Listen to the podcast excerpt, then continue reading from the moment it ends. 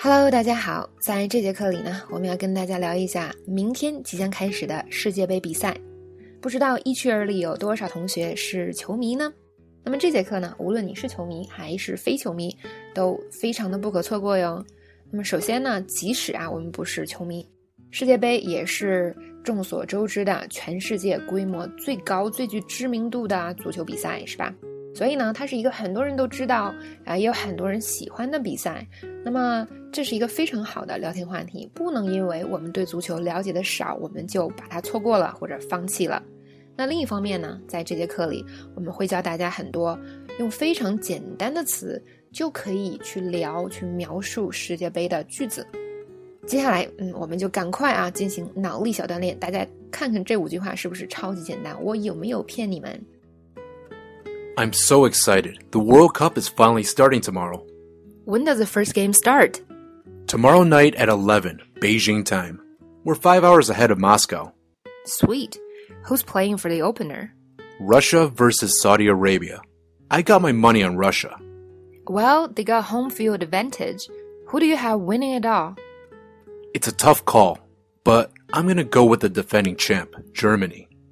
I like Germany's chances but I think Brazil's gonna take it. 好，接下来呢，我们就通过这五句非常简单的英文来聊一下世界杯。首先呢，第一个，我们比莫斯科早五个小时，We're five hours ahead of Moscow。那么今年的世界杯呢，在俄罗斯举行。所有的比赛呢会分散在十一个城市，但是呢，这个莫斯科呀，绝对是拥有比赛场次最多的城市，以及呢，第一场开场比赛就在莫斯科，所以我们来学一下它怎么说啊，Moscow。首先它有两个音节，第一个是 M O S，Mos，第二个音节 C O W，Cow，就是奶牛嘛，Cow。好，但是呢，它们连在一起就是。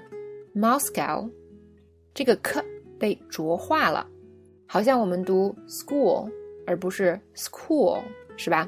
那么学校的这个单词呢会浊化，school k 变成了 g，那么 Moscow 是一样的原理。那我们再来读三遍，Moscow，Moscow，Moscow。好，呃，注意呢，就是啊，它的拼写是吧？特别简单，mos m o s，gao Cow c o w 其实就是奶牛嘛，cow 那个啊单词。好，这会儿应该记住了啊啊！接下来呢，我们讲一下时差这个问题。一说起时差，大家会想 time difference 这个词啊，这个词是没有问题的。但是呢，用这个词来表达的时候会比较麻烦。那么在这里我们学的这个表达呢，就是特别简洁，说的又清楚。比如说，我们比呃莫斯科早五个小时，我们用的是什么 ahead of 这个表达，既表达出了。有多少个小时的时差，又表达出了我们是比他早还是比他晚，这种啊双重的意思呢，光用 time difference 是很难表达出来的。而且呢，你看这个句子有多么短，多么简洁啊！我们再来重复一下：We're five hours ahead of Moscow。那么如果呢，我们比另外一个地方晚，怎么说呢？聪明的同学可能已经想到了，我们可以用 behind，是吧？比如说呢，中国呢跟日本的时差就是一个小时，并且呢我们是比他们晚一个小时。这个时候要怎么说呢？We're one hour behind Japan. We're one hour behind Japan.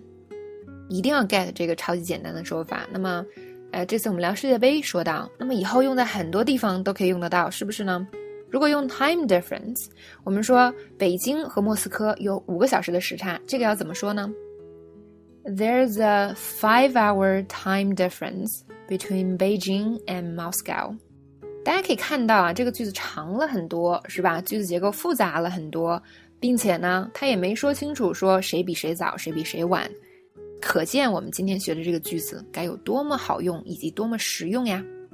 好，我们再来看第二句，就是呢，有的时候我们说啊，我赌这个国家会赢，或者我觉得这个国家会赢。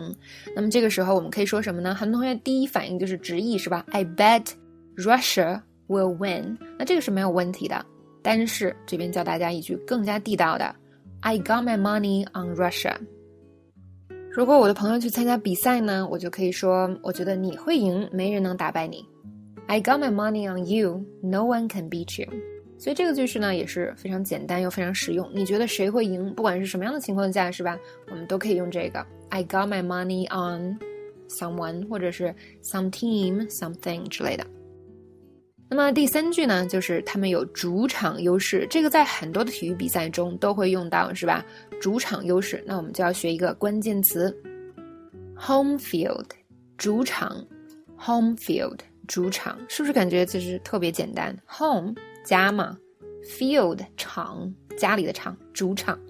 那么主场优势呢？后面加一个 advantage，也是完全没有超纲的单词。所以大家看看到现在为止是吧？我们学的全都是简单的单词，但是我们已经可以聊世界杯啦。他们有主场优势，They got home field advantage.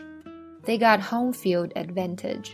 如果我们自己比赛是吧？然后呢，在主场，那你就可以说 "It's my home field." It's my home field. 再讲下一个。那么在对话里呢，我们说到就是两个人在讨论是吧？你觉得今年谁会得总冠军呢？那有人就说了，嗯，很难讲，确实很难讲是吧？每年的世界杯，除非你是狂热的球迷，我就认为我喜欢这个队能赢，不然的话，真的是一个嗯很难预测的结果。所以呢，我们说什么？It's a tough call. It's a tough call，尤其是用于说判断谁会赢，是吧？嗯，很难讲。It's a tough call。再看最后第五个，啊，我选卫冕冠军德国。啊，一想卫冕，哇，这个中文字儿这个冕，大家现在能想起来怎么写吗？然后再想我要把它翻译成英文，大家可能觉得很难。但是同样啊，这个词并不难。卫冕冠军，defending champ。这是一个缩写，就是全称呢，defending champion 是吧？但是我们平时可以说 defending champ，同样都没有超纲，defending 是吧？防御 champion 冠军 champ 是 champion 的一个啊缩写，缩略的说法。那这个冠军呢，由于我去年赢了，所以今年我要防守我的这个冠军的这个称号嘛，所以也很好记是吧？也很形象，defending champ。那去年，啊的冠军是德国，所以他们今年就是卫冕冠军嘛。I'm gonna go with the defending champ, Germany。啊，这里还要注意一下啊，就是德国怎么说啊？Germany。以前听说过一个说法，好像我们老师也说过，说怎么记德国，就是折磨你。但这个方法呢，记的好像就是记这个单词还比较好记，但是，呃，大家会不会觉得有时候会混哪个是德国，哪个是德国人呢？那么比较好记的方法就是，当我们说德国人或者德语的时候是 German，是吧？German，哎，后面是个 man，是个人嘛，有 man 这个就是德国人。那如果加了一个 y 了以后，就不是德国人了，所以它就是德国喽。所以 Germany，德国，German。是德国人或者德语的意思。好，那么这五句话呢，我们就讲完了。有没有又简单又实用呢？小雨老师没有骗大家吧？